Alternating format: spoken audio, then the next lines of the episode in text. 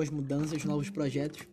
Eu decidi então criar uma série de, de histórias de um livro que eu pude segmentar chamado Grande, Grandes Pensadores, né, da School of Life, em que ela mostra a história de cada cada personagem pensador, né, dos seus respectivos períodos, né, desde filósofos, sociólogos, arquitetos, artistas, entre outras coisas. E a ideia de hoje é trazer a história de um cara que viveu por meados lá de 428 e 348 antes de Cristo, né? Um cara chamado Platão, que muitas vezes a gente já ouviu falar várias frases dele, várias histórias, mas a gente não conhece né, quem foi, né?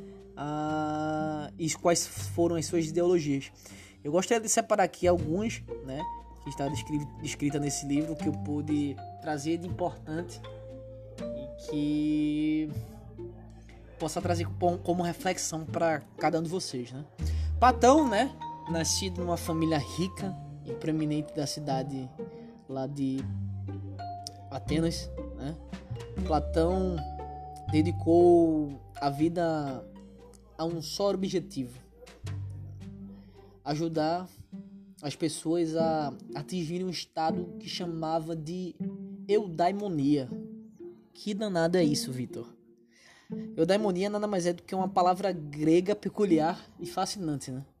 É um pouco difícil de se traduzir. Quase, quase, quase significa felicidade.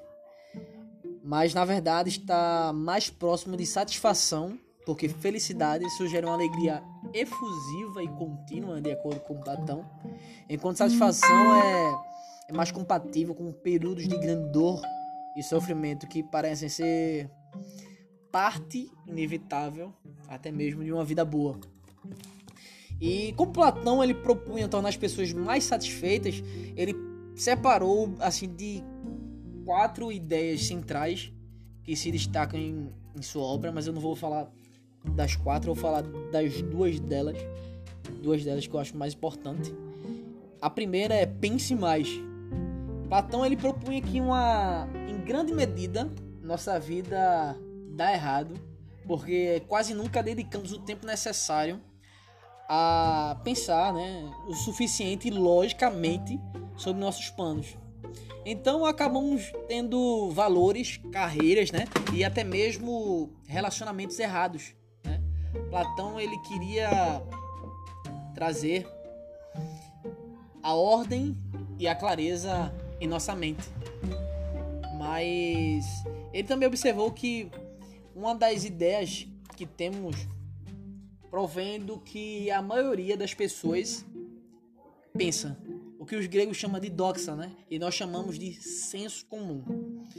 Platão, para quem não sabe, ele foi o inventor da terapia, né? Insistindo que aprendêssemos a submeter todos os nossos pensamentos e sentimentos à razão. Como descreveu várias vezes, a essência da filosofia se resume ao comando que se diz o seguinte: conheça a si mesmo. E seguindo com as ideias né, do, do Platão, é, outro ponto que eu gosto de enfatizar é, é o tópico chamado mudando a sociedade. Dentre, dentre mudar a sociedade, é, existe um, um dos tópicos que chama muita atenção para mim, que fala é que precisamos de uma educação melhor. E dentro desse subtópico, Platão ele acreditava apaixonadamente na educação, mas ele queria de certa forma reformular a grade curricular. E ele afirmava que o principal não é aprender apenas matemática ou ortografia, mas sermos bons e precisamos aprender a ter coragem, autocontrole, sensatez, independência e calma. Para colocar isso em prática, Platão ele fundou em Atenas uma escola chamada Academia, que prosperou durante mais ou menos 400 anos onde as pessoas iam para lá simplesmente aprender a viver e morrer bem. É fascinante. E mesmo triste que as modernas instituições acadêmicas tenham banido essa ambição. Se um estudante aparecesse na Universidade de Oxford ou em Harvard querendo aprender a viver, os professores chamariam a polícia ou, de certa forma, chamariam o hospício, né? E dentro desse subtópico de mudando a sociedade, ele fala que precisamos de uma infância melhor, onde as famílias fazem o melhor que podem. E às vezes as crianças dão sorte, né? Meus pais são equilibrados, bons mestres, confiáveis, maduros e sábios. Mas é muito comum que os pais transmitam aos filhos suas confusões e seus defeitos. Então, Platão ele achava que criar bem os filhos era uma das habilidades mais difíceis e mais necessárias de aprender.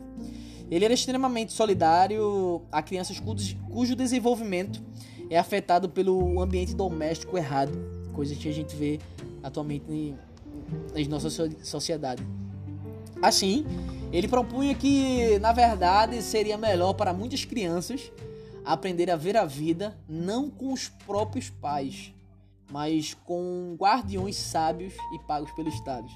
Ele recomendava que uma porção considerável da geração seguinte fosse criada por pessoas mais qualificadas que os próprios pais, né? E a conclusão, né, desse, dessa primeira história a respeito de Platão é que as suas ideias elas continuam profundamente fascinantes e de certa forma provocadoras, né? O que as une são as ambições e os seus idealismos.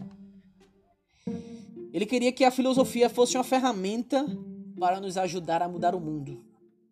E de certa forma, deveríamos continuar nos inspirando em seu exemplo.